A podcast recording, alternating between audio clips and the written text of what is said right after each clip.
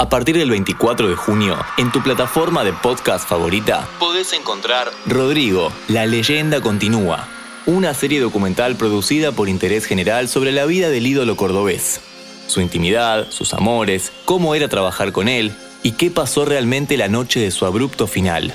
Todo contado por sus músicos y sus familiares. Busca Rodrigo, la leyenda continúa, y dale al botón de seguir, así no te perdés el estreno. Lo que vas a escuchar a continuación son fragmentos de la serie Rodrigo, la leyenda continúa.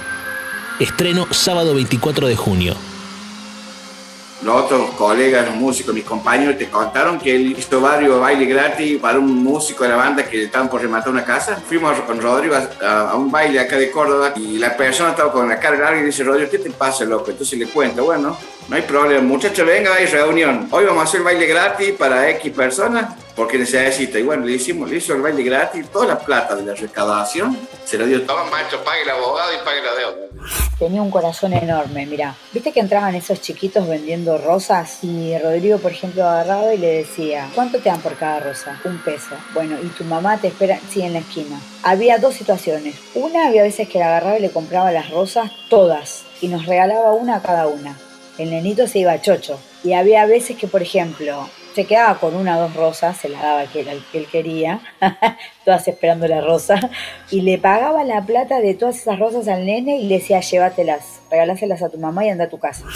Patricia Pacheco en una entrevista con Gastón Pols habló de drogas muy cruelmente. Siempre estuvo la fantasía, pero ella habló muy literal de que en ese momento estaban consumiendo y que... Mira, Patricia el último año de Rodrigo no estuvo, ni aparecía. O sea, y apareció para romper las pelotas porque no lo podía ver feliz a Rodrigo. Quería la casa, Rodrigo se la compró, le dijo al negro moreno, no, yo quiero la casa nada más porque yo necesito una casa. Bueno, por supuesto, se le compra la casa y no, era romper las pelotas. Este no lo podía ver feliz. Y Rodrigo era feliz conmigo.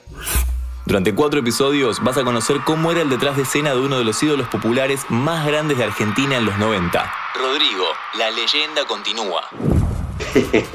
Menos mal que no me pueden ver la cara, boludo, porque si supiera los cafés que me tuve que tomar con Marixa, culpa de este hijo de mil. La hacía venir y la llamaba, la, le hablaba por teléfono. Marixa le decía, bueno, nos vemos, voy para allá para el hotel. Bueno, bueno, vení. Nunca me lo dijo. Yo sé que, yo sé que con Marixa al principio se, se, enganchó, se enganchó bastante.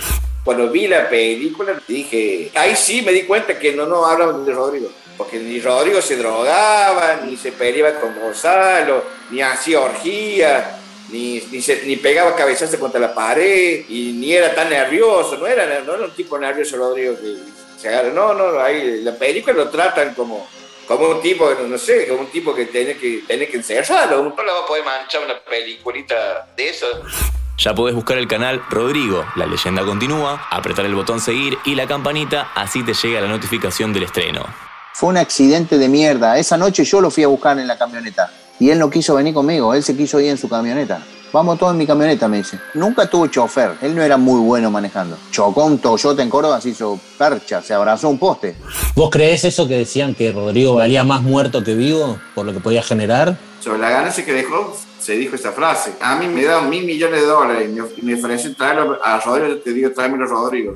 Busca Rodrigo, la leyenda continúa, y dale al botón de seguir, así no te perdés el estreno. Podés decir hoy, tengo un hijo que se fue de vacaciones con 27 años.